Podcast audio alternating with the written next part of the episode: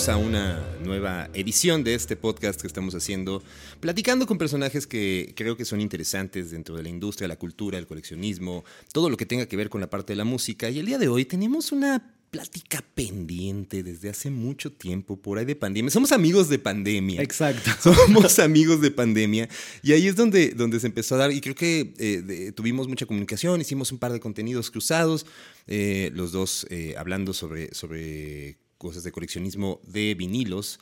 Pero el día de hoy tengo, y quiero presentarte con todas las eh, estas, estas parafernalias que se hacen y, esos aplausos que tendrían que ver, pero tengo al fundador y director de Spoiler, Time, Rana Funk, y apasionado de la música, amigo. Gracias, amigo, un placer. Eh, no dudé dos segundos cuando escuché tu audio para invitarme, porque además nos debíamos esta cosa presencial. Pues bien lo dijiste, nos conocimos en pandemia a través de TikTok. Sí y a través de la música y a través del coleccionismo de vinilos, lo cual ya nuestro, nuestra relación ya fue fuerte de em, entrada. Empezó, empezó como a cerrarse, ¿no? Una cosa es que te guste su contenido, luego es que... Exacto, y me acuerdo, ¿no? Me acuerdo perfectamente de los WhatsApp que nos mandamos, porque nos pedimos el celular y, y dijimos, bueno, ¿qué hacemos, no? Para seguir además difundiendo la música, porque creo que a la larga lo que queremos hacer es difundir música a través de un montón de cosas y experiencias de cada uno, ¿no? Es correcto. Efectivamente, creo que ahí estás dando, dando en la clave, porque una cosa es hacer el contenido por crecer, por convertirte en un influencer, porque te regalen discos, no sé cuál. Eh, pueden, haber, pueden haber muchos caminos, ¿sabes? Eh, la gente podría, podría pensar en, en, hacerle un negocio. Digo, si, si, nos quieren patrocinar, no estamos negados. Por supuesto. Eh, si las discográficas ven esto y nos quieren mandar discos, acá. Totalmente. Totalmente. Pero creo que sí fue muy natural. Sí. Y, sí se entendía eh, a la perfección lo que estábamos haciendo, que era un, contenido meramente em, como honesto. Sí. Y entonces por ahí fue donde conectamos y recuerdo que tuvimos una llamada como de 40 minutos y le dábamos vueltas y qué podíamos hacer. Pero ¿qué te parece si vamos avanzando un poquito, mi, estimado, mi estimado Rana Funk? Em, tenías una banda llamada Timmy O'Toole. Sí. Una banda que se creó eh, en el año 96 en Buenos Aires, de donde soy, obviamente, y con siempre la idea fue porque amábamos a los Chili Peppers particularmente. No, no, no, se nota, no se nota, nunca se ha notado. Hasta el día de hoy, por lo menos de mi lado. Eh, y queríamos hacer esta especie de funk metal rap, ¿no? Que, que se puso un poco de moda. Eh, y que recién llegaba, por ejemplo, al sur, ¿no? Argentina, en el principio de los noventas. Y es una banda que una de las cosas más lindas que siempre recuerdo, más allá de la amistad, conocí mucha gente, videos en MTV, entrevistas, discos, pero creo que una de las cosas fundamentales, y por eso hoy estoy en México, es que vinimos a tocar a México en el año 2000 de manera 100% independiente una manager que trabajó años atrás con, bandas como La Castañeda, por ejemplo, Marta Luz Cadena, eh, nos contactó por internet y nos dijo, si quieren venir a México yo les puedo armar shows. Bueno, vinimos, paramos en su casa, nos armó varios shows en el Bulldog, en lugares muy, muy clásicos de los 90 para tocar. Y un show que nunca me voy a olvidar es con Resorte y el Tri en Guadalajara, en un estadio de béisbol. ¿eh? Hasta eso. Eh, que abrimos ese show y cuando salimos a hacer la prueba de sonido, lo más divertido de eso fue que nos tiraban de todo. Así, pero mala onda. Claro. Porque no saben ni quiénes éramos. Eh, y con los chicos, nosotros éramos muy fan de Rage Against the Machine. Dijimos, ¿qué hacemos? ¿Con qué tema salimos? Vamos con Killing the Name, que era un cover que ya hacíamos. Que en, el, en la mitad del show lo tocábamos, pero acá dijimos, salgamos con eso. A ver qué onda explotó. De ahí en adelante la gente saltando todas las canciones y me quedé con esa sensación de, wow, México es el lugar donde tenemos que venir a tocar y casi a vivir. Y es algo que no se dio después por muchos motivos, éramos, éramos chicos, teníamos 22, 23 años, si bien estaba esta cosa de querer vivir de la música y saber que no era tan fácil, sabíamos que en Argentina era muy difícil, pero en México vimos esta puerta y ese fue el país que dijimos, ahí hay que ir no sucedió hasta 10 años después que volvimos ya con otra formación y no fue lo mismo, pero definitivamente fue el momento donde dije, ah, México es un lugar donde yo me podría ir algún día a vivir y acá estoy.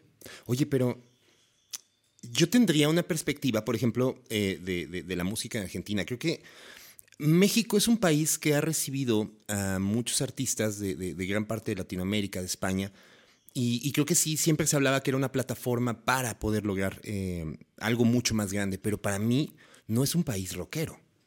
No es, o sea, fue un país que tuvo una, un, gusto en algún momento. Eh, hubo, hubo tintes, pero creo que eh, si hablamos, por ejemplo, de, quién podría tomar un poquito mejor la música alternativa, yo creo que Argentina era el... Argentina lo que tuvo es que finales de los 70 y principios de los 80 tuvo una, una movida de rock muy importante que se difundió a toda Latinoamérica. Por eso Soda Stereo, hasta me atrevería a decir que fue más fuerte en México que en Argentina. Hasta el concierto del Gracias Totales, que fue la despedida, la primera despedida, que ahí sí se sintió que Soda sí era esa banda que se había relegado un poco, que sí era importante, pero no era lo que un mexicano piensa que Soda era en ese momento en Argentina. Pero yo siento que hay un cambio fundamental en la música latinoamericana y es la llegada de MTV Latino. Claro. Entonces lo que hizo MTV Latino fue empezar a llevar bandas de México a Argentina. Y la base estaba en Argentina, ¿no? La base estaba en Argentina. Pero, en Miami. De hecho, ah, la base estaba en Miami. Pero en Argentina eh, estaba esta cosa, el rock argentino era el importante para la región.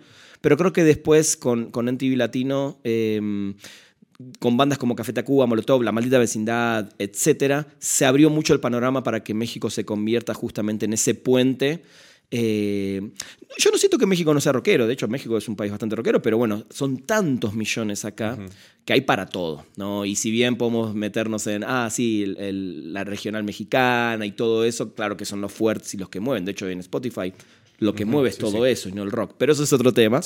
Eh, pero siento que en México sí tienen muchas raíces eh, rockeras muy fuertes que en Argentina se conocieron a partir de MTV. Por eso digo, en cambio el rock argentino ya se conocía sin la MTV.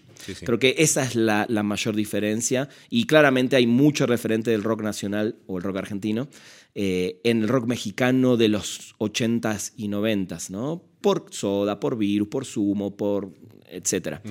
Pero creo que sí son dos países súper rockeros. Y, bueno, eh, aparte llegaste a un show donde el Resorte y el Tri... O sea, no me imagino esta mezcla de, público.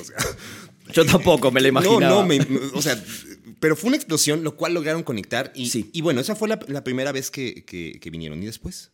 Después, ya te digo, volvimos a Argentina, grabamos un segundo disco que me encanta, que se llama Confusion Rock, que está en Spotify también, la gente lo puede escuchar.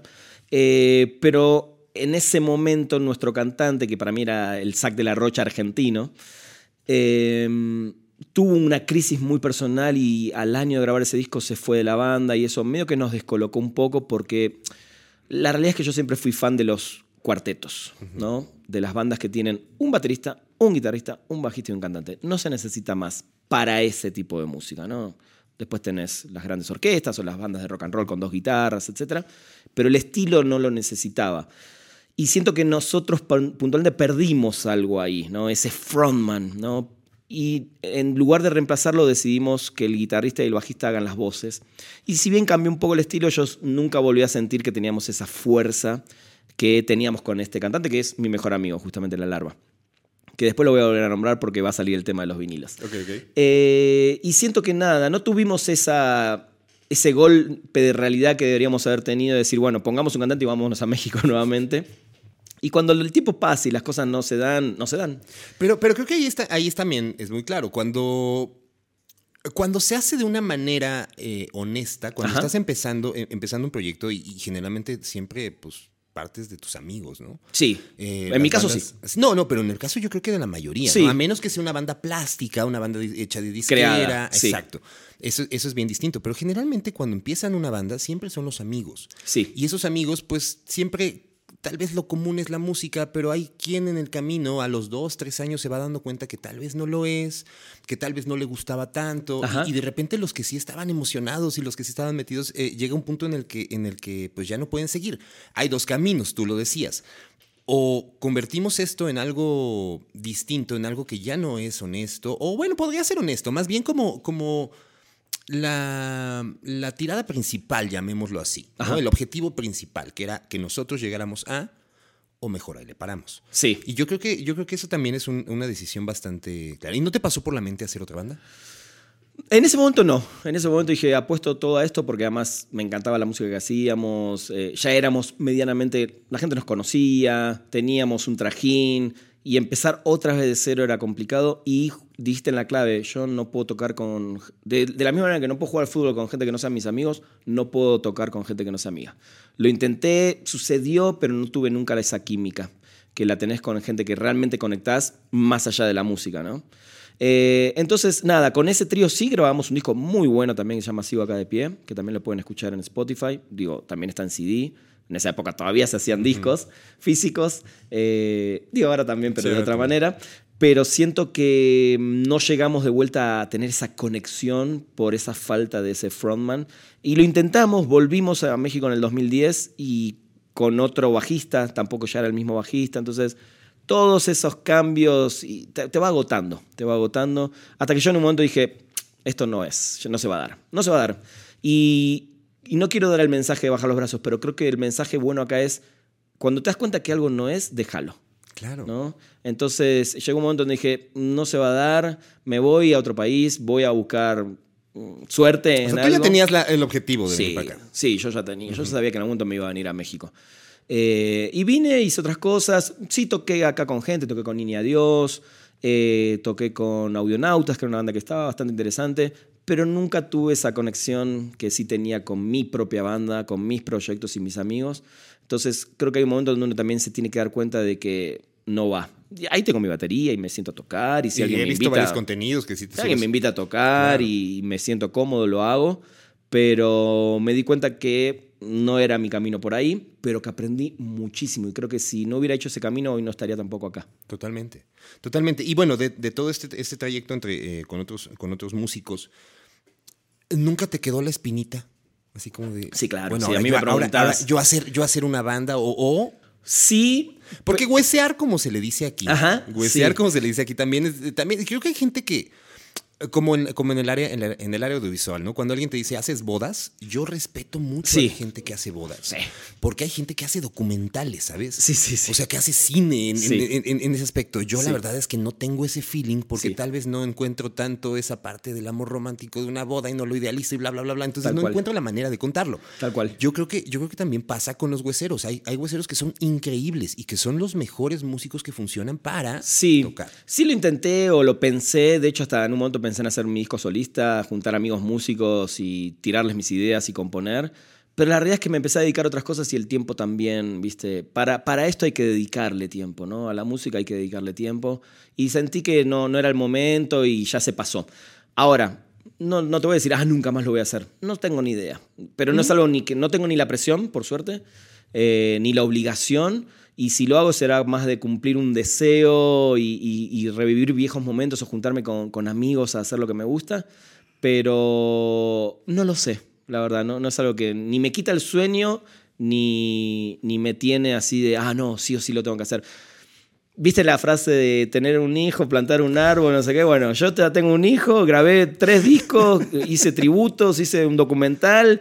Me falta escribir un libro, que lo voy a hacer también algún día. Pero nada, si se da, está buenísimo. Si encuentro la gente con quien hacerlo y si no, no es algo que me... No me voy a morir sin haber hecho un disco. Eso ya me hace feliz, digamos. Ya, ¿no? ya es un check. Exactamente. Y de hecho, bueno, después, años después, con La Larva, eh, que es el, el cantante original de Timetul, y con otro amigo, Damián Colaprete, hicimos Americana Sound System, que es otro proyecto, eh, que es un proyecto hermoso porque nos juntamos tres veces en una sala de ensayo y grabamos un disco. Y a los dos años nos volvimos a juntar cuando yo volví a Buenos Aires de vacaciones por el mero hecho de juntarse con amigos a hacer música y grabamos otro disco. Entonces ni siquiera hubo un proceso de años de composición, sino que lo que nos salió se volcó, ellos después lo editaron, lo produjeron bien, porque estaban allá en Buenos Aires, pero seguí haciendo música también con amigos, hay un vinilo de eso, o sea, entonces sí la música ¿Dónde es lo algo... compro?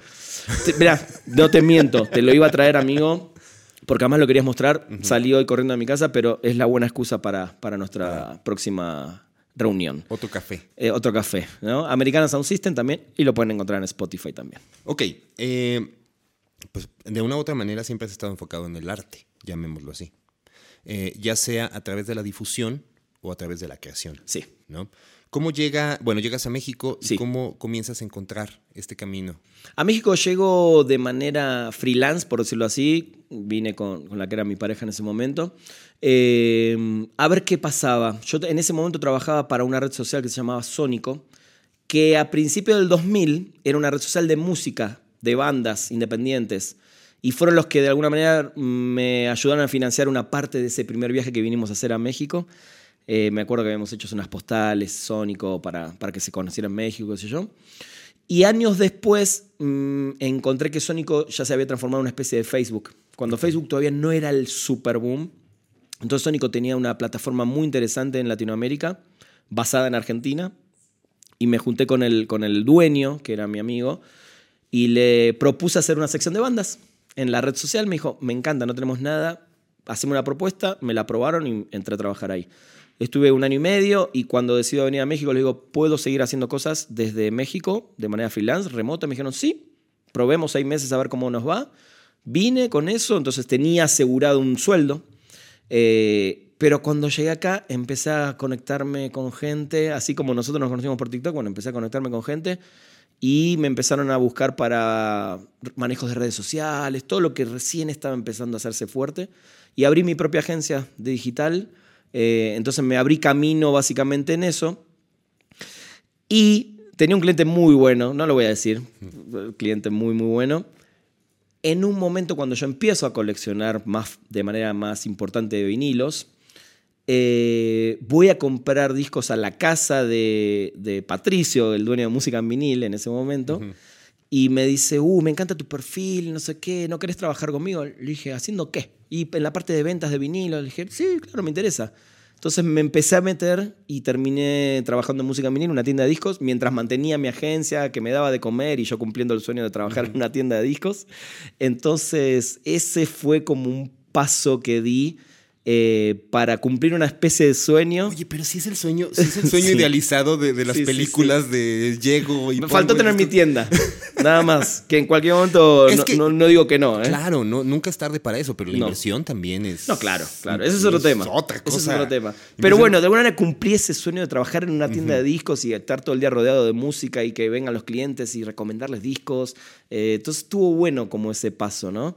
Eh eh, siempre estuve vinculado con la música de alguna manera, ¿no? Entonces, estaba bueno esa experiencia. Ahora, era una época donde supongo que la mayoría de los discos eran de época llamémoslo así, ¿no? no, pero ya empezaba todo el tema de... Sí, sí había, sí había. Sí, había de todo, ya empezaba mucho el tema de las reediciones, ya empezaba mucho el tema de las reediciones, esto fue 2013, 14, por ahí. Mm.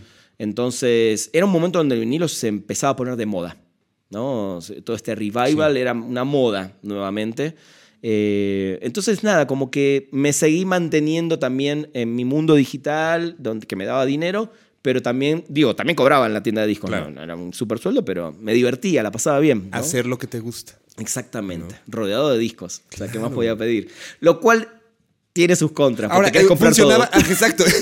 Circulaba el dinero en la misma tienda. Sí, sí, bastante, te diría. Teníamos descuentos y todo, pero bueno. Fue un negocio redondo para el dueño. Obviamente. ¿no? Tenerte ahí, trabaja, me lo devuelve. Exactamente. Todo es, todo es el, ciclo, el ciclo de la vida, el ciclo sin fin. Tal cual. Oye, amigo, pero entonces, comienzas en esta parte digital. Sí. Nunca enfocado, o sea, digamos como abriste la, agencia y no, no, solo te enfocaste a cosas de, medios o, me refiero a... No, de hecho, de medios nada. En ese momento teníamos clientes que no, nada que ver, eran, eran de, juegos, de otros tipos de cosas.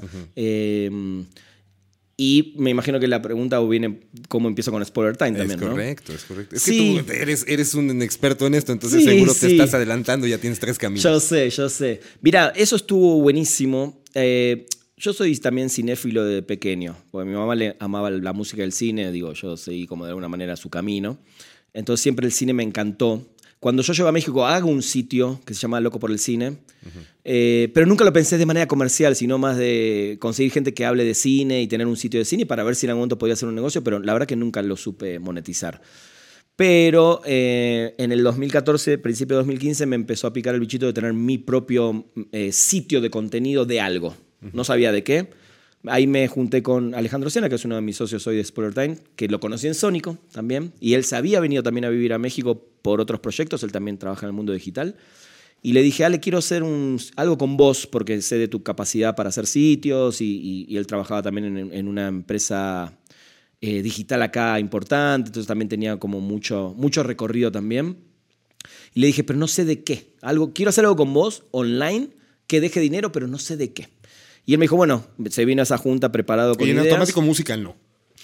No, no, de hecho podría haber sido un camino, podría haber sido un camino, pero en un momento me dice, un sitio que te spoile las series. Y yo le dije, ese es el sitio que tenemos que hacer porque además estaba el boom, recién Netflix llevaba y recién las series se estaban poniendo de moda. Le dije, pero no para arruinarte una experiencia pero me gusta lo de spoilear por el tema de estar al día con, la, con las series, ¿no? Entonces, llamé a otro amigo, dijimos, seamos tres socios, tengo un amigo en Argentina que escribe, que le encanta todo este mundo, y entre los tres nos pusimos de acuerdo. En un mes ya teníamos el nombre, las redes sociales, teníamos el .com, todo, y ahí empezamos y nos metimos de lleno en el mundo de, de las series, ni siquiera de cine. Principalmente series. Entonces creo que eso fue un, para nosotros fue un gran logro penetrar en ese nicho que no existía nadie que solo te hable de series, por lo menos en Latinoamérica. Eh, todos eran cine, y empezaban a sumar series. Nosotros dijimos, no, hablemos de series, es el momento. Y creo que eso nos permitió crear una base enorme de seguidores que empezaban a ver series, que necesitaban recomendaciones de series. Y ahí fue como empieza Spoiler Time y ahí me meto así, absolutamente de lleno en este mundo del streaming. Y, y, ahí empecé, porque yo soy la persona que lleva las relaciones, entonces ahí empecé con mis juntas con las agencias de Netflix, de HBO. Todavía ninguno tenían oficinas acá, eran todos a través de sus agencias de PR.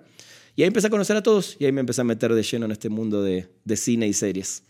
¿Recuerdas cuál fue así la primera reseña que subieron? ¿Cuál fue el primer contenido que subieron? Mira, no sé si me acuerdo del primer contenido, pero lo que sí me acuerdo es la primera invitación grande al, al poquito tiempo fue cuando estrenan Stranger Things, que se hizo acá cerquita, en una casa acá en la Roma, eh, que hoy en día en esa casa hay restaurantes, justo a la vuelta de música vinil era, no me acuerdo exacto la dirección, pero ese fue el, el primer evento que dijimos, wow, ya estamos en este primer evento, y era Stranger Things que nadie conocía, o sea, era, era como el primer evento fuerte de Netflix en México para Stranger Things, así que eso es lo que me acuerdo. Ahora, primer artículo, eso no, no me acuerdo, pero eran momentos de Game of Thrones, de Breaking Bad, Claro, ¿no? claro. Esas eran las series que estaban como en el, en el top of mind de la gente. Hay una cosa muy importante que estás, que estás eh, diciendo, y creo que coincido mucho contigo porque a mí me pasó mucho lo mismo cuando yo en 2006 decido hacer una estación de radio por internet, decido hacer una estación de radio por internet eh, hablando de música, pero de una manera en que yo no tenía ni idea Ajá. de cómo iba a, a- a monetizar, ¿no? Sí. Tenía el apoyo de mis padres, teníamos una cabina en la casa de mis papás hasta arriba. Qué lindo. Eh, muy bonito, la verdad, pero fue una etapa muy bonita, pero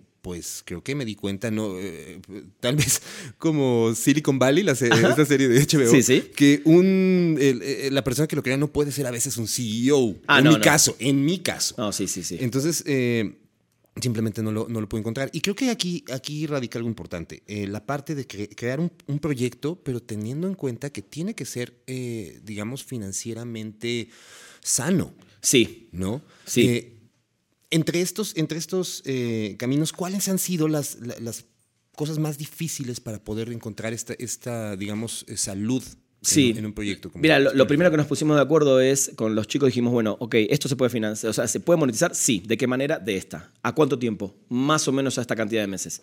Que eran, el promedio nuestro era, nos- a ver, dijimos, ¿cuánto podemos poner cada uno del bolsillo mensual para mantener la operación y durante cuánto tiempo? Entonces nos pusimos de acuerdo en una cifra que los tres podíamos aportar mensualmente como socios y dijimos, durante un año sí o sí lo vamos a poner. A los seis meses vendimos nuestra primera campaña, entonces antes de que pase eso, ya estábamos de alguna manera monetizando para poder mantenerlo. Eh, creo que eso es fundamental de cualquier proyecto si querés hacerlo por dinero. Hay Claro. gente que sigue haciendo cosas por amor al arte y adelante, ¿no? Entonces, Está todo bien. Yo hice miles de esas, pero bueno. Pero a los que nos gusta comer. Exacto. Y los que tenemos que. ¿no? Tenemos que no, no comer. nos queda otra. Entonces, la idea fue saber, ¿te puede salir bien o te puede salir mal? Yo estaba convencido de que me estaba juntando con la gente correcta. eh, y ya te digo, y esto es un consejo que siempre doy: si te propones hacer algo, hacelo. Y después sale mal, sale mal. Aprendiste o aprenderás. Pero nosotros dijimos: en dos meses tenemos que estar online, en dos meses estuvimos online. Entonces no fue algo que se fue postergando ni nada. Entonces creo que eso fue importante para nosotros ponernos esa meta. Momentos difíciles hay todos los días, Claro. ¿no? De que sabés que vivís de campañas y si no se salen y a quién le tenés que pagar y mantenés un montón de gente y cómo pagar sueldos. Tuvimos un momento que tuvimos que salir a pedir préstamo al banco. O sea, Y competencia, supongo. y competencia, claro, claramente. Y, Y siempre con- son diferentes, ¿no? Y con las nuevas redes tener que eh, entenderlas, ¿no? adaptarse y sí o sí hacer contenidos para lo que va saliendo, porque la gente no consume de la misma manera que consumía hace ocho años atrás, que fue cuando empezamos. O sea, Claro, si te definitivamente cambió todo. Si te quedas pensando en los contenidos que se hacían en YouTube hace cuatro años, ni siquiera. Hace dos años. Hace dos Mira años. lo que te digo. Hace dos años no existía TikTok. Sí, exacto. Entonces existe hace dos años, dos años y medio. Tal vez un poquito más eh, que, que, explota, boom, ¿no? Exacto. Sí.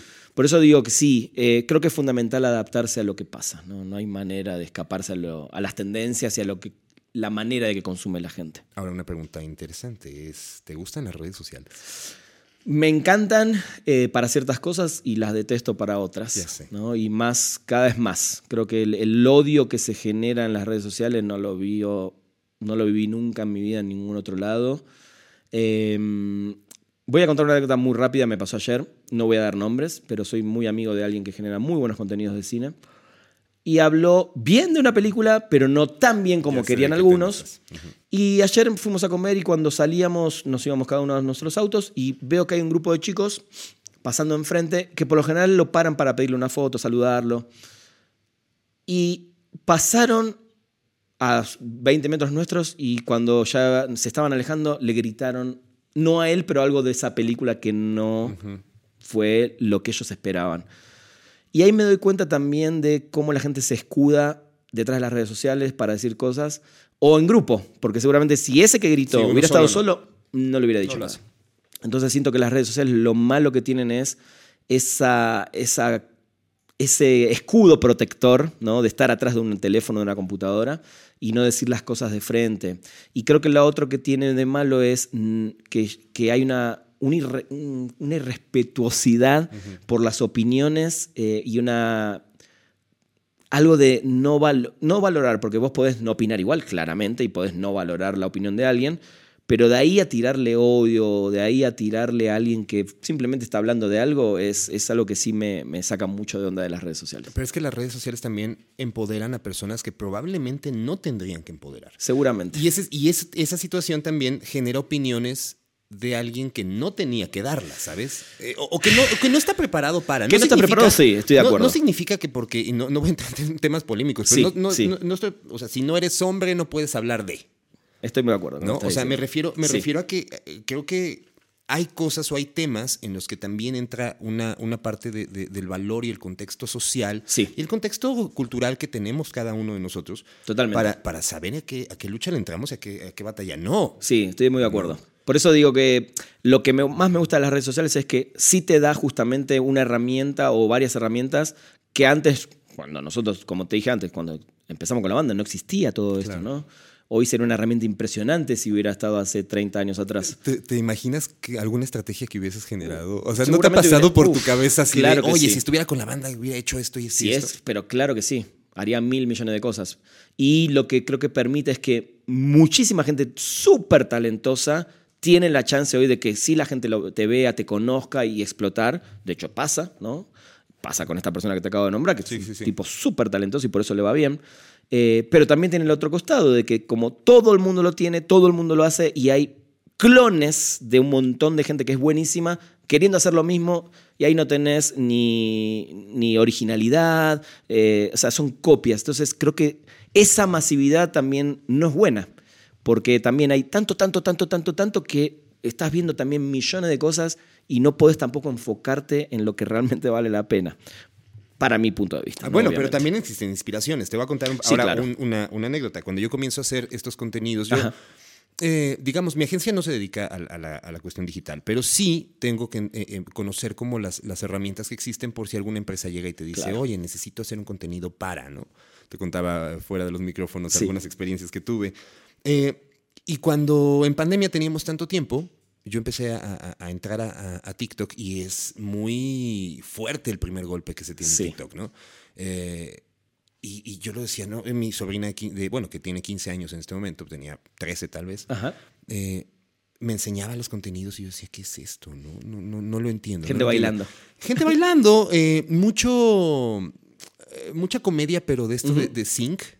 Lip sync. Sí. lip sync que, que la verdad es que a mí, a mí no me da risa, pero hay quienes, hay quienes eh, sí y, y- y lo entiendo y lo respeto. Pero de, la- de repente, como que mi algoritmo empezó, a- eh, me puso algo de música y yo le di like Y y, dijo, este güey le gusta esto. Claro, Y entonces empieza hacia allá. claro. Yo me acuerdo que para, para entenderla, eh, hasta me subí bailando. Está muy ese, bien. Ese, ese video ya no existe, está, está archivado, pero eh, algún día lo voy, a, lo voy a compartir. El caso es que me aparece un, un, un cuate de Irlanda Ajá. que tiene una casa. Ah, no me acuerdo sé quién es. Sí, que Como tiene una una casa que parece como está en la montaña. Exacto, Ah, exacto. Genio. Y hacía porno. Sí. Para mí. Sí, sí, yo o sea, sé. yo- en el momento en el que. po- Cómo ponía, bajaba la aguja. Sí. Sí, sí, sí, sí, ya sé quién es. Yo dije, esto es lo que yo quiero. Sí. No tengo una casa en Irlanda, en el bosque. No tengo. Pero sé producir, sé iluminar y sé gusta, hablar. Pero me gusta. Y también retomando un poco lo que yo hacía años atrás, hacer una cápsula, decía, bueno, ¿por qué no hacer una cápsula de ese minuto? Era un minuto en ese Sí. entonces, me, me permitía. Y creo que así fue donde yo encontré la inspiración en ese creador que conectó conmigo. Totalmente. Y siempre pensé, nunca hacer algo que pudiera generar una polémica, porque creo que yo no estoy preparado para el hate. Exactamente. Pero también debe- debes tener como una... Es difícil. Sí. Yo hace poco subí un video de Metallica diciendo que el último disco me encantó. Ah, Sí, ah. Estamos hablando de Metallica, una de las bandas más importantes de la historia del rock. Ni siquiera estoy hablando, no sé, de un artista que surgió hace tres días, que también tendría todo el derecho de decir me encanta este artista, ¿no? Porque también es a título personal. Sí, es claro. tu TikTok. No, sí. estás, no estás referenciando Por eso a- digo, ¿por qué la gente también se mete a ver cosas que no le gusta? O si no te gusta, seguí de largo. Pero la necesidad de tirarte. O aporta algo. O aporta algo, exacto. Exacto. Che, este disco a mí la verdad no me gustó por esto, por esto. Buenísimo. Esa es la mejor conversación que podemos tener. Porque tampoco estoy pretendiendo que me digas, ah, sí, también me encantó. O claro, No. a mí no me gustó. a mí no me gustó, pero si personal. aportas, Sí. Porque no sé, las canciones me parecen largas, perfecto, tenés algo. Porque la composición no sé qué, perfecto. Porque ya no toca el, estilo que a mí me gusta, perfecto. Pero la, la cantidad de odio por el odio, ah, esto es, esto es una mierda, esto es una mierda. ¿Qué me aportás con eso? Nada. Totalmente. Ayer alguien también subí un video eh, estos días de Idols, que me parece una banda impresionante, y es una banda que apoya mucho los derechos LGBT. Es una banda de punk, indie, el, mote que le quieras poner. Y alguien me pone, ah, desde que vi que apoyan a ciertas personas, ya no los sigo más. Y yo le- la verdad que le respondí y le dije, me das mucha lástima, le puse. Esos son las tipos de cosas que veo cada vez más y me dan, no te digo miedo, pero me da ganas de no abrir más una red social, ¿no? Porque hay tanto de eso, más que de lo otro, que es lo que te saca las ganas. Pero también está lo que decís. De repente sí ves gente que decís, wow, qué inspirador. O conocí una banda a través de un video de TikTok, o conocí una banda a través de un reel de Instagram, o conocí una película o un generador de contenidos que está todo eso. Pero a veces es mucho más lo otro que es lo que sí me saca mucho, mucho de onda. Que al final esto que decías de las copias y de los imitadores, pues yo creo que también un niño que agarra un balón en estas épocas quiere ser imitador de Messi, ¿no? Ah, claro. Sí, o uno que agarra una guitarra Claro, quiere, no sé, claro. ser Kirk Hammett, ¿no? y, y así empiezas, y luego Sí, empiezas a encontrar tu, tu camino. Sí, tu claro, tu claro. destino, ¿no? Y está Eh, buenísimo eso.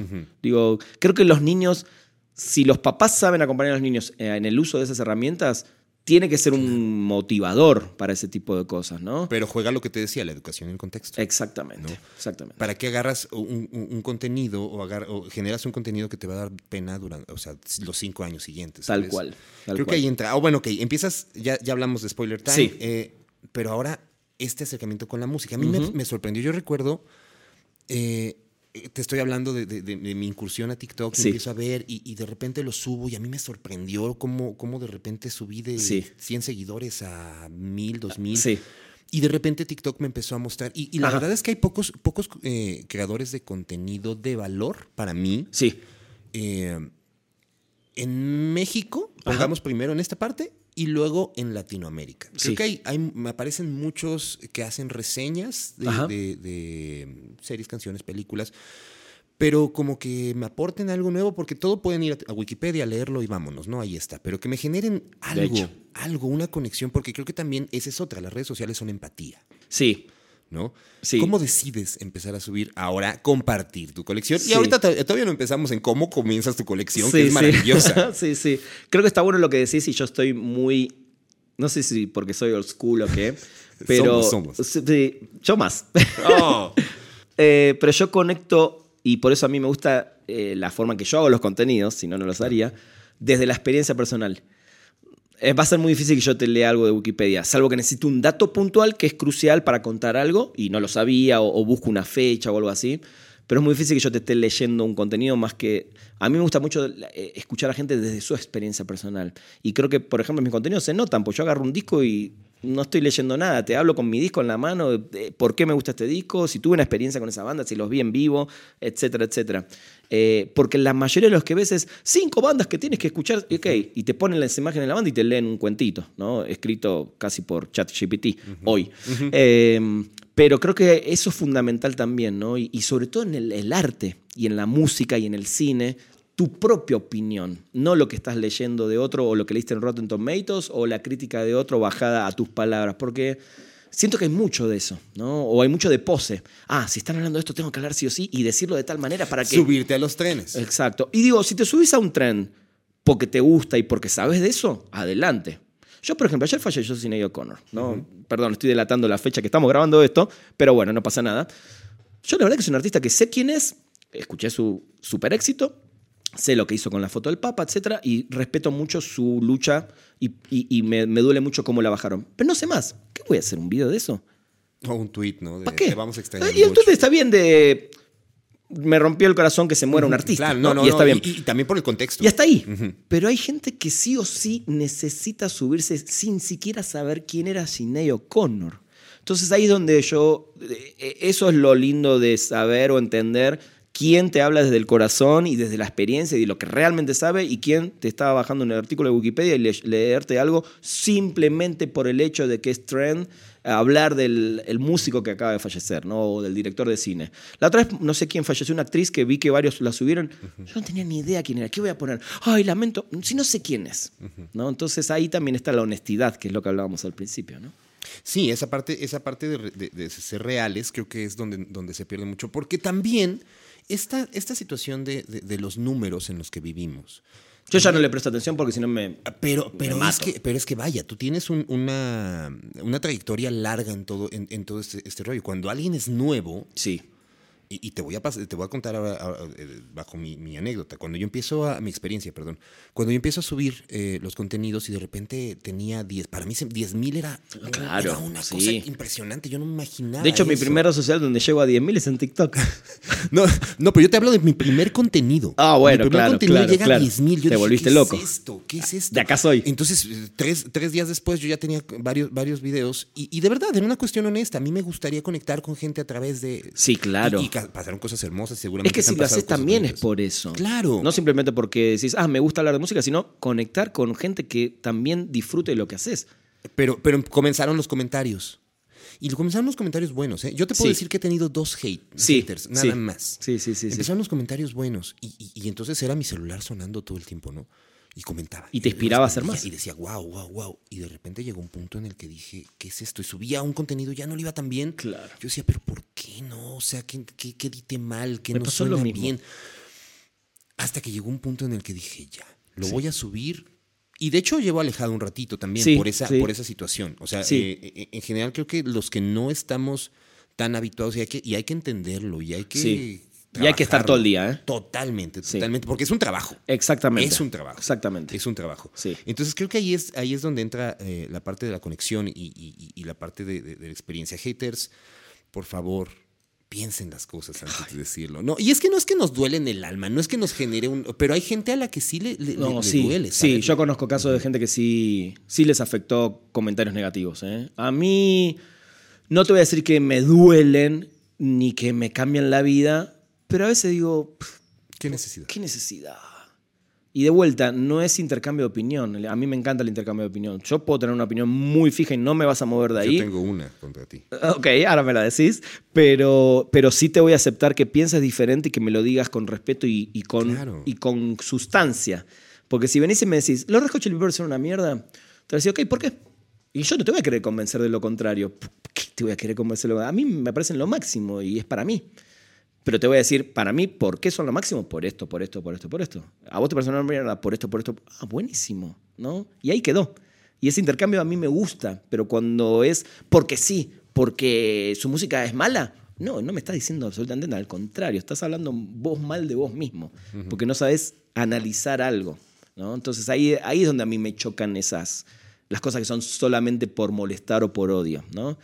Eh, cuando tenés algo que decir, qué bueno. Para mí no hay mejor intercambio, sobre todo en el arte, que otras visiones diferentes a la tuya. Totalmente. Y estoy, estoy completamente de acuerdo. Bueno, comenzar a hacer contenidos de música.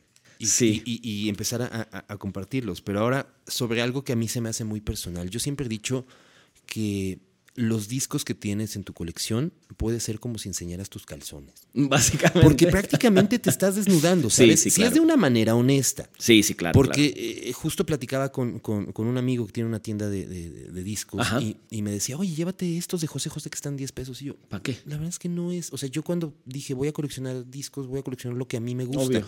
Y a lo mejor cosas que sí son importantes, ¿sabes? O sea, que. Pero que al- al- por algo son importantes también. Claro. No solo por acumular ahí los discos. Claro, totalmente, totalmente. Eh, ¿Cómo comienzas tú en esta onda? Es muy, es muy loco. Mi primer cassette, te estoy hablando antes de meternos en los discos, te lo voy a hacer muy rápido. Me lo compré a los 10 años eh, y era un disco, bueno, menos, tenía 8 años. Se llamaba Llena tu cabeza de rock, 1984, y eh, Breakdance, que era un soundtrack de una película que me encantaba, era grafitis y música hip hop, que para mí no, no- no estábamos habituados, menos en Buenos Aires, a ese, a ese nombre a- o a ese género. De ahí yo me hice, en, durante mis primeros años de, secundario, que eran 12, 13 años cuando empecé en Argentina, me hice muy fan de Depeche Mode. Muy fan. Fue la primera banda en la que fui fan, de querer vestirme como ellos, de querer tocar el teclado, etc. Y mis primeros CDs fueron el single de Personal Jesus y el single de Enjoy the Silence. De ahí empecé con mi colección de CDs. ¿Por qué? Porque en mi casa no había tornamesas. No, no había una cultura de vinilo. Si bien mi papá cuando era joven tenía vinilos de Julio Iglesias y cosas así, en mi casa nunca hubo. Siempre hubo cassettes y CDs. Pero cuando me vengo a vivir a México, viene la larva, mi gran amigo, eh, y me dice, te traje un regalo. Y me trae Ritual de lo Habitual. Disco de James Addiction, que para mí es uno de los mejores discos de, de mi vida. Me dice, yo sé que no tenés dónde tocarlo ni nada, pero también es mi disco favorito. Y James Addiction es como una cosa entre nosotros muy importante. Me dice, Tomás, te lo regalo. Ni él tenía para pasar discos. Y me vine con ese a México y cuando me vine con ese y veo que el mundo del vinilo empieza como a, revivir, dije, ok, me voy a comprar mi tornamesa y me voy a empezar a comprar discos, porque si hay algo que amo comprar es música. Toda la vida lo hice. Por eso te dije lo de los cassettes, después fueron CDs. Es más, en Argentina tengo como 600, 700 discos allá, que en algún momento me los traeré, no sé.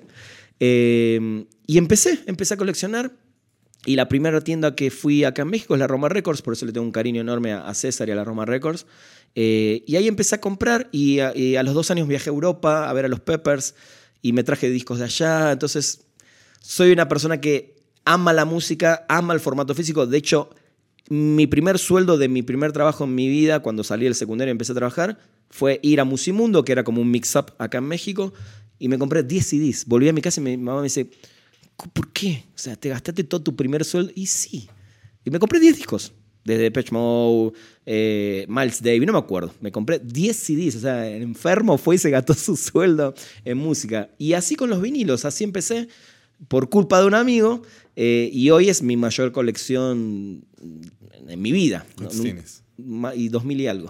2000 y algo. Y siguen sumando. Y sigo. Este año, como económicamente las cosas no están tan bien, no me compré tantos, Es que pero, ese- pero es- sí. Ese es otro punto, un Sí. otro punto importante, ¿no? Porque hablamos de- del coleccionismo de algo que ha ido Sí. creciendo en cuestión de valor. Sí. Eh, yo recuerdo cuando a mí me pasó más o menos similar, ¿no? En, en- en el 89 mi, mi- mi padre me regala el vinil de la, de la el OST de, de- de Batman. Muy bien. Eh, de la yo de, ni- ni tenía la de ni idea- Prince, sí, la de Tim tenía- Burton. No, pero no tenía ni idea de qué era. Prince ni nada, ¿no? O sea, Claro. yo solamente lo es que eso escuché tiene dije, bueno los soundtracks también, ¿no? Que conoces artistas. Exacto. Yo acababa de ver la película, me había volado la cabeza, tenía cuatro años, cinco años, y, para mí fue ese Qué shock, lindo. ¿no? Entonces mi papá dijo, pues le gusta Batman, pues ahí está, el- no sabíamos nada, ¿no? Claro, claro. Y es un disco que todavía conservo, es el, Qué es el- genial. Es el único que sobrevivió a esa, a esa época, ¿no? Hubieron de cepillín y hubieron de, de cosas así, que, que era, era lo normal. Sí. Pero, vaya, eh, todo este, este trayecto comienza a, a- Hay un momento en donde, donde se desaparecen, o sea, el Ajá. formato se piensa que, se, que, que está Con la llegada de los con la CDs. llegada del CD. Exacto. Y entonces todos se deshacen de sus, de sus discos, ¿no? Y cuando empiezan a salir de nueva cuenta, yo dije, ah, lo- para mí la conexión era los Beatles. Hay que comprar algo de los Beatles. Entonces empecé a comprar. Y me acuerdo que llegaba a, a estas tiendas eh, departamentales. acá por la Roma, acá sobre por todo. la Roma. No, no, no, no, Ah, no, no, no, tipo departamentales. Liverpool, así, Exacto, en. Liverpool. Y, y- y estaban baratísimos. Era, eh, para mí se me hacía barato. Claro, o sea, sí. comprar un, un- un disco en 350 pesos me parecía y así en como esa wow. época todavía, sí. Wow, ¿no? Y me acuerdo que compré, sí, mi colección era de 10 discos. Bien. 10 discos. Y cuando comienza todo este boom, de repente empiezo a ver discos que me gustaban y que eh, reediciones, reediciones, Ajá. reediciones. Y dije, wow.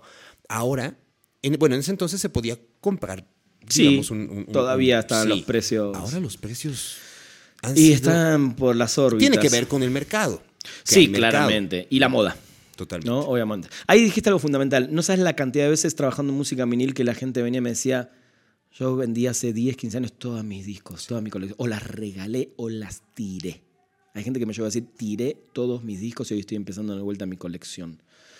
Eh, es tristísimo. Sí, sí, sí, sí. Es tristísimo. Sí, el precio aumentó muchísimo, la falta también de materiales y, y de fábricas, porque obviamente cerraron muchos, obviamente reabrieron algunas, eh, hace que también, y la alta demanda hace que los precios se hayan ido por las órbitas. Y lo más triste es la- los precios de los discos originales, que claro, que, o- todo el mundo quiere tener una primera edición, qué sé yo, y son impagables algunos, ¿no?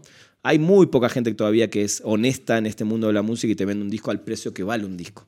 Y con esto no estoy demeritando, te lo dice alguien que vendió discos y que quiso vivir de la música, pero un disco no puede salir más caro, no sé, que, no sé, que una cámara de fotos que tiene una tecnología, no sé, ¿no? Claro. O sea, un disco es, sí, es música grabada por gente, producida, tiene su trabajo, todo, pero no puede costar algo irrisorio. Es, es arte, es música, es para compartir, es para escuchar en tu casa. No es un objeto de primera necesidad, ¿no? Primero tenés que comer y después escuchar música. Digo, nosotros estamos ahí a la Sí, par, ¿no? sí. Prefiero a veces no comer y comprarme un disco. ¿Como atún? Exacto, pero, exacto. Pero me compro la última edición. Digo, y yo sí llegué a pagar algunos, no te digo irrisorios, pero sí llegué a pagar, no sé, 200 dólares un disco que ¿Cuál es, el, cuál es el disco más caro que y tienes? creo que ese, que es un disco de los Chili Peppers en vivo que solo salió editado en Europa, son cuatro vinilos, o sea, es un disco doble, solo hay edición europea y en vinilo es muy corta la, la edición, no sé si hay más de 1000, 2000. Eh, y dentro de todo lo pagué 200 dólares, que sí es caro, pero no es impagable, no, no eran 1000 dólares, ¿no? Y la realidad es que soy tan fan de la banda y dije, yo quiero tener toda la, yo quiero tener todo, toda la colección completa y ese disco está, lo conseguí en eBay, no dudé dos segundos y me lo mandé a pedir. Eh, y después discos de promedio de 100, 150 dólares, tengo varios. hay un, eh, un soundtrack de casi famosos que no se había reeditado como se reeditó hace dos años para el, el décimo aniversario. Y conseguí una edición de promo, porque solo salió en promo, eh, en, en Ameba. Cuando vas a Ameba tenés toda una paredes de cosas caras, ¿no? Que son las out of print o las que hay pocas ediciones. Y bueno, lo conseguí a 100 dólares dije, dámelo, me lo llevé. Tengo varios así de esos, así de... que hay ediciones pequeñas, por decirlo así, ¿no? Me creerás que fui a Los Ángeles y no conocí, amigo. No te puedo creer. Hay que ir. Vamos, hay que programar un viaje. sí, hay que urgente. programar un viaje. urgente. O sea, no, no llegaste a conocer el- la grande. No, no, no. O sea, la única tienda de discos en Estados Unidos que conozco es Waterloo Records en Austin. De- de- gran tienda de discos. Sí. me- Gran tienda. No, eh, me, eh, me dijeron, me, me dieron un rumor de que ya no. ¿No existe más? Ya no existe. Uh, ¿eh? no sabía. O, o la, cambiaron, no sé, pero. Gran tienda en Austin. Sí, Gran tienda. Sí, sí, sí. Ahora, justo, eh, toda esta cultura, ¿no? Eh, obviamente quien lo tiene pone el precio. Sí, Y si existe, si existe demanda, sí. ese, ese, Lamentablemente. ese precio eh, obviamente se va para allá, Sí. para arriba, ¿no? Eh, todas las... eh, no, es una, no es una manera barata de acercarse a la música, pero yo siempre digo que es recomendable tener la música porque es tuya, a diferencia de los formatos. Y, y creo que aquí es ot- otra cosa importante que siempre me preguntaban, en cuestión de formatos, ¿por qué prefieres un vinil? Ah, Yo particularmente. eh, no es que lo prefiera por encima del CD. No me voy a poner en esa conversación que Sí, para no, mí no ni de tiene mucho sen- ni- Sí, no, no, no, no tiene no, sentido. porque además la realidad es que si no tenés el mejor equipo del mundo en vinilos, no, no le escuchás la diferencia. Esa es una realidad. Entonces, eh, y yo no soy audiófilo. O sea, no soy esa persona que, ah, el cable. Digo, y respeto mucho, pero es, es algo carísimo. O sea, lo que yo prefiero, yo prefiero comprarme más discos antes que tener un equipo carísimo, ¿no? Porque son carísimos realmente. A mí lo que me gusta del formato es eh, el formato en sí mismo. Es- Esta cosa de la portada, cómo se, se diseña originalmente, ¿no? que es una portada grande. En cambio, el CD, la realidad es que es una reducción del arte. Eso es una realidad. Eh, uno extraña un poco, sí, los libritos del CD, porque los, los CD venían con su librito y los vinilos, lo hablábamos justo antes, apenas una lámina o alguna banda muy importante sí te mete un, un libro adentro. Eh, pero siento me gusta el formato porque es el formato original físico de la música, ¿no? Entonces siento que de alguna manera estoy, tengo historia en mis manos, no sé cómo explicártelo. No me voy a ir por el lado del audio porque no considero eso, como te decía antes. Eh, de hecho, hasta hay CDs que se escuchan mejores que los vinilos, es una realidad también según cómo esté grabado, ¿no? Entonces, hay, muchos factores ahí que no me voy a meter porque no soy audiófilo y no le quiero faltar el respeto a los audiófilos, pero me gusta el formato, me gusta tener ese, esa cosa en la mano, ponerlo, darlo vuelta. Creo que de alguna manera te, te, obliga a escuchar un disco entero y no estar esquipeando ni saltando, como era el cassette en su momento. Pasa que sí, ahí sí, el cassette tiene una deficiencia de audio tremenda, ¿no? Entonces sí era otra cosa. Escuchar un cassette era una calidad muy baja de audio. Pero era portátil. Pero era portátil, exactamente. Tenía sus pros. Pero hoy, si comparás, prefiero tener un iPod antes que un Walkman. ¿no? Eh, por eso te digo que, creo que el vinilo lo que tiene es eso, esa cosa de. Y además, sinceramente, me encanta ver mi mueble lleno de discos.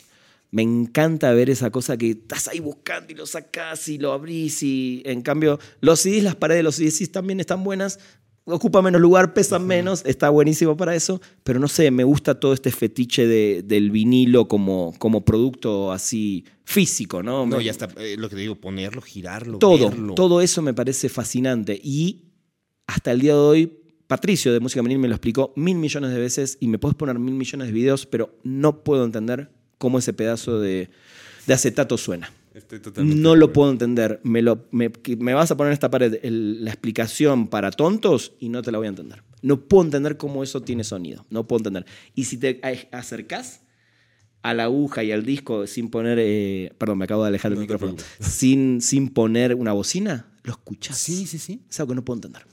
No puedo entender. Y eso me fascina. Y prefiero seguir viviendo en esa ignorancia de saber que ahí hay música, pero no entiendo cómo esas ondas producen sonido. No puedo entenderlo. Tú y yo compartimos esa, esa, parte de, de, comprar lo que nos gusta. Sí, claramente. ¿Cuántos discos de los Peppers tienes? Uf.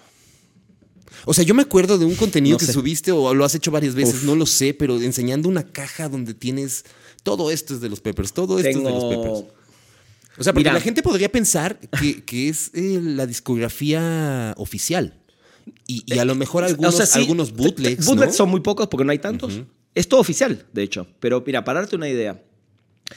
Los últimos dos discos que sacaron los Pepper que salieron el año pasado, 2022,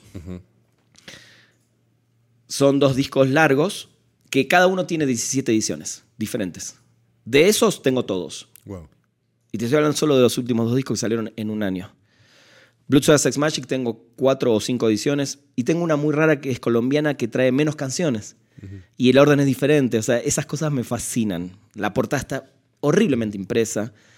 Eh, pero de los Peppers no debo tener menos de, entre los singles de 7 pulgadas, bueno, sin contar CDs y cassettes, entre singles, los vinilos, todas estas ediciones, no debo tener menos de 50 vinilos, 60, de una banda que tiene 12, eh, 13 discos, nada más, ¿no? 12, 13, me perdí. Pero sí. es que tengo. ¿Todos te gustan? Sí, claro. Eh, ¿Musicalmente? Sí. ¿Más allá del formato? Sí. todos los discos de los Peppers me gustan. Algunos muchísimos más que otros. De hecho, hay un video, si lo quieren ver en YouTube, de mi ranking. Del que menos me gusta al que más me gusta. No, sí, es una banda. A ver, em, muchas bandas me gustan sus discografías completas, no solo los Peppers. Eh, pero de los Peppers es un amor diferente. Es, algo que a mí me cambió la vida definitivamente. Mi oído cambió a partir de Blue Sugar Six Magic. Definitivamente ese es el disco que me hizo entender que no solo es rock and roll la vida, ¿no? Sino que hay otras cosas a través del rock eh, que se pueden incorporar y mezclar como lo mezclaron ellos, que para mí no hay otra banda que lo haya hecho de esa manera. ¿Crees que eh, esta cuestión de, regresando a los precios, el snobismo haya tenido que ver? Sí, sí, sí, es una cosa triste porque de hecho hay mucha gente que ni siquiera tiene tornamesa y se compra discos solamente para, no sé, decorar su habitación o para hacerse el cool. Y de vuelta, si lo querés hacer, hacelo. El problema de eso es que nos no, sé la palabra correcta, no, nos mata a los que realmente compramos música para, porque nos gusta la música y los precios se fueron al, demonio, la verdad es esa. A ver, sí me siento también un poco culpable de yo aporto a eso, porque no dejo de comprar discos. Y de repente, no sé, ahora salió el disco Oppenheimer de Mondo, que tiene unas ediciones hermosas, me encantan. Y son 50 dólares. Y no los voy a no pagar porque sí lo quiero. Y si no lo compro, no lo tengo. Entonces es una cosa también de. Tristemente yo también aporto a esto. Pero ¿qué, ¿qué, hago? ¿No lo compro? Si el disco me vuelve loco, amo los, las bandas sonoras, amé esa película, ¿por qué no lo compro?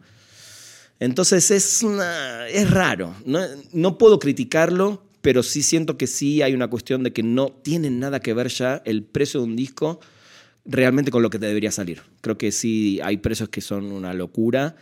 Eh, ¿Qué te digo? Sale un disco nuevo Los Pepper que viene, no sé, con tres colores diferentes. ¿Y por qué no lo voy a comprar? Y si tengo el dinero, lo voy a hacer. ¿no? Entonces, hay cosas que digo, no, no, o me espero o veo. Pero hay cosas que soy muy fan. y soy coleccionista y, me encanta la música. ¿Qué te voy a decir que no? No te voy a decir que no. Pero tampoco es como comprarlo para, para presumirlo. Creo que esa es, ah, la otra parte del snobismo, ¿no? O sea, lo, no, en mi caso no. Y soy mejor que. Ah, no, no, no. no. yo lo, compro porque soy un enfermo de la música. Y soy un enfermo de la colección de discos. Me encanta tenerlos.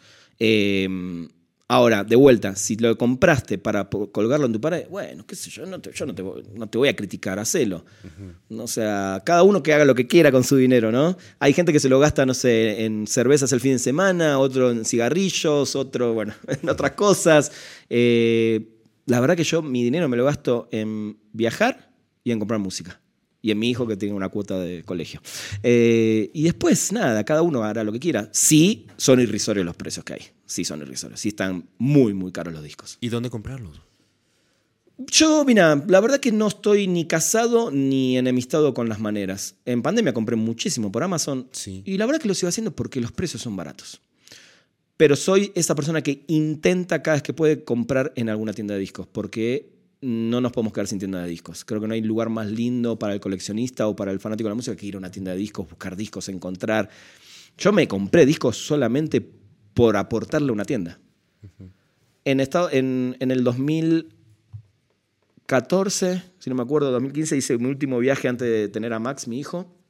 Dijimos con, con la mamá, hagamos la costa oeste, hagamos la Big Sur para conocer bien cómo es ese viaje. Y yo me metí en todas las ciudades que me metía a una tienda de discos y en todas me compré un disco llamarle estupidez, llamarle enfermedad, lo que quieras, pero sentía que no solo estaba comprando música para mí, sino que le estaba devolviendo algo a la industria de la música de alguna manera. Entonces a mí ir a un record store day, ir a una tienda de discos y poder llevarme algo de esa tienda me hace feliz, no solo porque me llevo algo, sino porque creo que le dejo algo también a alguien que tiene una tienda de discos que es muy difícil de mantener. Entonces es, esa, esa, esa cosa de ida y vuelta, de feedback con las tiendas de discos para mí es hermosa.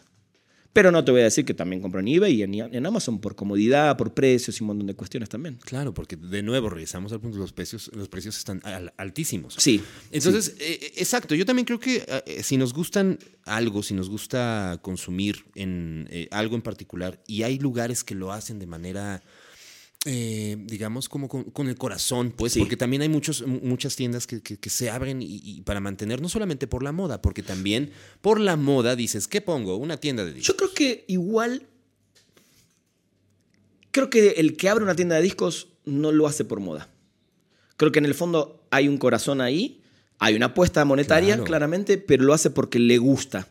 Es muy difícil que alguien abra solo por moda porque tampoco es que te vas a llenar de oro teniendo una tienda de discos, ¿no? Eh, ahora, el que va a comprar por moda, sí existe, pero en todos los rubros. El que se compra ropa por moda, ¿no? El que se compra, no sé, una pelota de fútbol porque, no sé, le gusta Messi, salió campeón en Argentina. Ah, entonces ahora me gusta el fútbol. Bueno, eso va a existir en, todos los rubros. Pero yo creo que genuinamente el que abre una tienda de discos es porque ama la música. Y porque obviamente quiere lucrar con algo que le gusta. No creo que sea solamente por moda. Si está ayudado a decir, bueno, hoy se venden vinilos, ¿puede ser negocio? Sí. Pero no creo que nadie abra una tienda de discos para, porque piensa que se va a hacer millonario, está erradísimo, porque la viven y la pelean muchísimo las tiendas de discos. Sí te puede ir mejor que otros y sí puedes hacer dinero, pero no es fácil, no, no es un rubro fácil. No estás abriendo un café que sabes que todo el mundo todas las mañanas se quiere tomar un café. ¿Todo el mundo se quiere comprar un disco? No. ¿Todo el mundo que quiere comprar un disco puede? No. Entonces tenés más contras que pro, me parece, a la hora de abrir una tienda de discos. Entonces sí sigo sintiendo que el que abre una tienda de discos es por amor a la música, barra intentar hacer un negocio. Claro. ¿Te ha pasado por la mente vender tu colección? Sí, todos los días. Sobre todo cuando eh, pienso en quizás irme a, vivir a otro país y, llevarme eso es imposible. O sea, es o sería un dineral de impuestos aduaneros y viajes y transporte. Y si lo pienso es simplemente por esa cuestión, no por querer deshacerme de la música, porque ojalá me entierren con mis discos, o, ojalá mi disco, no sé, a, a, mi hijo le gusten, ojalá, no sé, esos discos un día sean parte de una No sé si existen los museos de música en ese sentido, pero me encantaría que eso viva, digamos. Pero lo pienso todos los días. No por querer sacármela de encima, sino por decir, bueno, si un día me quiero mudar, ¿qué hago? ¿Qué va a pasar? ¿No? ¿Qué hago con todo esto? De hecho, ya me mudé en pleno terremoto, me mudé a diferentes lugares y eh, fue el mayor sufrimiento del mundo bajar nueve pisos de un edificio que no sabía si se iba a caer o no, que lo terminaron tirando después del terremoto, eh, para llevarme esos discos a otro lado. Y de ahí a otro lado, y de ahí a otro lado, y de ahí recién a la casa donde estoy hace cinco años.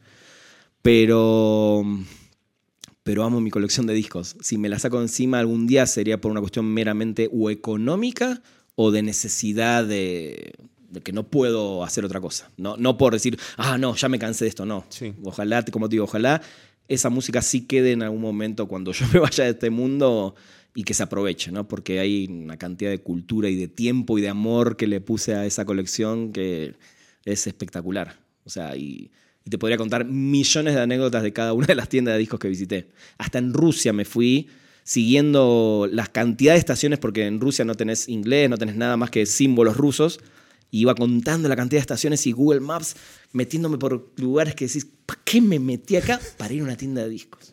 Así, así nomás. Y encontrar. Y me compré algo, por supuesto. Como no Después de ese viaje no puedo no venirme con las manos vacías. ¿Tu disco favorito de Oasis? Es una gran batalla Civil esa War. que todavía no puedo. Una batalla con la que no puedo. Algún día. Así como pude con la de Radiohead, que es una banda que ninguneé muchísimo tiempo, pero por cuestión de gustos musicales. Sí. eh, mi problema con Oasis no es su música. Son ellos dos. Ese es mi gran problema. Sí, lo sé. No la Por música. La, música tenía- la encuentro inclusive interesante y, y entretenida. Pero ellos dos no, no puedo con ellos. Por eso te dije que tenía algo. Yo sé, yo sé, yo sé. Oye, oye amigo, eh, para, para ir cerrando Sí. esto, eh, alguien que quiere empezar a col- una colección, no solamente de vinilos, pero eh, hablando de nuestra experiencia, ¿qué es lo que le recomendarías? ¿Por dónde, por dónde empezar? Primero por eh, que coleccione algo que realmente lo apasione, que le guste, que, que disfrute, que disfrute de verlo, de tenerlo, de ir a buscarlo, de tratar de conseguirlo. En nuestro caso es la música, pero si te gustan, no sé, las, las- los tenis, las zapatillas. Tengo amigos que coleccionan tenis, hay una cultura impresionante de hecho de eso. Eh, primero que pienses en, el, bolsillo, en cuánto le querés invertir, cada cuánto, no obsesionarte eh, y tener un espacio. Porque todo lo coleccionable necesitas espacio. No, no hay colecciones, salvo que colecciones de estampillas de, las que se hacían antes para mandar sobres, que la gente cada vez manda menos cartas. Que de hecho llegué a coleccionar de esas también, cuando era muy chiquito. Eh, que lo hagas por amor a lo que vas a coleccionar y que no te obsesiones por querer tener más que otro o ser más que otro, que lo decías hace rato. Ah, yo conozco coleccionistas de 10.000, 15.000, 20.000 vinilos, o sea, y eso, y está buenísimo. Ojalá un día yo tenga una casa donde pueda meter toda esa cantidad de música. Ahora, no la voy a escuchar nunca. ¿Cómo haces para escuchar eso también? Pero creo que le recomendaría eso, tener claro cuánto te va a salir tu, tu vicio de coleccionista y que tengas espacio para, para tenerlo, ¿no? Para, para que no quede tirado en una bodega, porque si no, también eso no, no le encuentro un sentido a una colección así. Hace poco platicaba con un amigo que me daba el dato, y ya lo, ya lo había leído, y seguramente tú también lo has leído, el, el dato de que eh, creo que van tres años consecutivos de que los vinilos se venden más que los CDs. Eh, Es un dato tramposo ese. sí, yo lo sé, porque es, un- es una época en la que no se, no se vende música en... Exacto. en Y físico, porque el ¿no? CDs casi no se fabrican más. Es correcto, es correcto. Pero eh, ¿sí crees que es un formato que va a durar muchos años más? Mm, a este nivel no creo. O sea, sí creo que es un formato que podría perdurar, eh, pero no creo que sea un formato que todo el mundo quiera seguir editando sus discos en vinilo. Creo que es una moda, sí, de un tiempo, como todas las modas se terminan en algún momento. Eh, y creo que la música en general, la industria de la música, no va para ese lado. De hecho, cada vez va menos para el formato físico. Cada vez va más para la canción rápida en TikTok, la canción rápida en Spotify, el, el videito en YouTube de dos pesos y ver a las bandas en vivo, ¿no? Que eso sí es algo que va, ojalá dure para siempre, ¿no? Porque no hay nada más lindo que ver tu banda favorita en vivo. Pero siento que el formato en sí va a tener de vuelta una caída, seguramente, como todo en la vida. No, no, no creo que perdure. Ahora, si me, me cuántos años, no tengo ni idea. No tengo ni idea cuánto más. Eh, pero sí siento que es algo que en algún momento va a volver a bajar y no te digo se va a extinguir, pero sí siento que es algo que en algún momento no, sí va a dejar de existir. Y creo que co- como muchos formatos, solo los que nos quedamos con las tornamesas o los equipos y los discos somos los únicos que nos vamos a quedar con eso. ¿Comprar bitcoins o comprar vinilos? Ah, vinilos toda la vida. Estoy haciendo una serie de, preguntas más bien a todos, a todos los que eh, me prestan su tiempo para, para venir a platicar aquí en este espacio. Y son cuatro preguntitas, me gustaría hacerlas rápidamente. Eh, disco al que siempre regresas. Blood, Sweat, Sex Magic, mi disco de la vida, el disco que me cambió todo, el disco que jamás dejó de gustarme, que me gusta de principio a final. Y el disco que si alguien me pregunta con qué empiezo a escuchar los Chili Peppers y con qué termino los Chili Peppers, con ese. En, el estado de ánimo. Eh, en el que sea. Digo, a ver, a veces estoy en estado de ánimo que escucho otras cosas, ¿no? En esos 2000 discos te puedo asegurar que hay no menos de 15 géneros diferentes y de 500, 600, 700 bandas diferentes que vas a escuchar en, mi casa. En tu casa, como dicen acá, amigo, estás invitado, vas a encontrar de todo menos reggaetón, cumbia, salsa y regional y banda mexicana. Después vas a escuchar hip hop, jazz, música clásica, metal, hardcore, punk, garage band, eh, garage Band, Garage Band es un juego. Garage, eh, vas a escuchar de rock alternativo de los 90 porque fue mi época en la que crecí vas a encontrar de todo. Pero si hay un disco al que vuelvo siempre y el que, cuando te preguntan qué disco te llevarías a una isla, es el último que vas a escuchar en tu vida, no lo dudo ni dos segundos. Teniendo el contexto que tengas de mí, el disco que me recomiendes, el disco que no haya escuchado probablemente o el disco que creas que, pueda gustarme. Te recomendaría... Uf, qué buena pregunta. Déjame pensarlo dos segundos, porque sí te quiero hacer una gran recomendación. No te puedo recomendar esto a la ligera. Si quieres, si quieres nos vamos a otra y revisamos. Sí. Ok. Pero sí te quiero recomendar una. Es que tengo la mejor banda artista de todos los tiempos, pero creo que me lo has dicho, ¿no? no, sé si, no sé si podremos decir otras dos. Yo sé. Pero mira, te recomendaría. Em, te recomendaría Love Supreme de John Coltrane, que seguramente lo tenés. ¿O no? ¿No lo sé? No, no lo tengo. Bueno, debes tener ese disco. Y te recomendaría, ¿sabes qué? Seguramente sí lo tenés. Pet Sounds de Beach Boys, porque creo que es un disco que no puede faltar en ninguna casa. Me parece que es un disco fundamental y es un disco que quizás los fanáticos de los Beatles me van a odiar. Para mí los Beatles son una de las mejores bandas de la historia, pero que quizás está al mismo nivel del mejor disco de los Beatles. Pero McCartney lo dice. Bueno, ahí tenés, mira. McCartney lo dijo. Ahí tenés. Entonces, estoy completamente de acuerdo. Ahí tenés. ¿Mejor banda o artista mexicano? Resorte. Me encantan me encantan. Eh, sé que son de una época puntual, pero es mi banda favorita y, siento que, que lo hicieron muy bien y que es una banda que le podría haber ido muchísimo mejor de lo que realmente les fue. Me encanta Resorte. ¿Y qué escuchas de, lo más reciente? Nada, nada, realmente, casi nada. Hay una banda que voy a recomendar mucho, de, que son los chicos de Chihuahua, que se llaman Austero les compré el disco hace un año, un año y medio, me gustaron mucho y siento que traen como esa energía y esa fuerza que no se ve ahora en, las bandas nuevas, que está, a ver, que no se entienda de vuelta mal, hay muchísimo rock ahí afuera, hay muchísimo punk, hay muchísimo hardcore, hay que salir a buscarlo, eh, pero no está de moda, entonces por eso no llega. Austero es una banda que me gusta mucho de México y se las recomiendo un montón. Hagamos algo más. Hagamos un contenido, te llevaré, si quieres llegar a casa o, donde sea, eh, ponerte a lo mejor las cinco canciones que tienes que escuchar de Oasis, no sé, cabrón, pero, pero me, interesa, me interesa mucho este, este tipo de, intercambio musical. Me encanta. Creo que aquí es donde conectamos y aquí es donde podemos... Eh, a mí la música también es algo que me mantiene, ¿sabes? Yo sé, se nota. Entonces, eso es, esa, Es, esa es la parte más importante. Amigo, muchas gracias. Por favor, última gran recomendación, escuchen Turnstile, por favor. Ah, Turnstile, claro. Claro. No, mira, no te recomiendo eso porque quizás no sos una persona de música tan pesada, por decirlo así, pero Glow On, que es su último álbum de hace ya dos años, es un gran disco y es una banda que supo cómo romper eh, esa barrera de solo ser una banda de hardcore para un nicho muy exclusivo y se metió con un productor de hip hop y de pop que les hizo hacer un álbum que trae toda su energía del hardcore sin perder el hardcore pero vas a escuchar el disco y vas a decir, esto es súper radiable. Entonces, cuando una banda pasa a ese lugar, por más que muchos van a decir, ah, se vendieron, como el disco Negra de Metallica, que es un grandísimo disco, Turnstile con Glow One logró romper esa barrera y pasar quizás a un mainstream de a poco sin perder la esencia. Cuando una banda logra eso de no pierde su esencia, logra un sonido que cualquier persona pueda escuchar, ese es, ese es el gran momento de una banda y para mí Turnstile está justo en ese momento. Glow One, ese es otro disco que te recomiendo. Muchas gracias. Gracias a vos. Gracias por venir. Eh, amigo, pues ¿dónde te pueden contactar? Arroba ranafunk Rana como el batracio, F-O-N-K, no con U como el, el género que de ahí viene. Eh, arroba Ranafunk en todas las redes sociales y Ranafunk es mi canal de YouTube donde también hablo pura y exclusivamente casi al 90% de música. Pues muchas gracias, muchas gracias por venir y nos vemos en el próximo episodio. Hasta luego. Este podcast está producido por Luis Meijueiro. Producción Carla Rocha, Diego Ortega, José María Barrientos. Audio Luis Meijueiro. Edición Autopod. Música Exael Salcedo. Diseño y animaciones Suck My Ponies, Don Loop E. Producido por Polygon MX.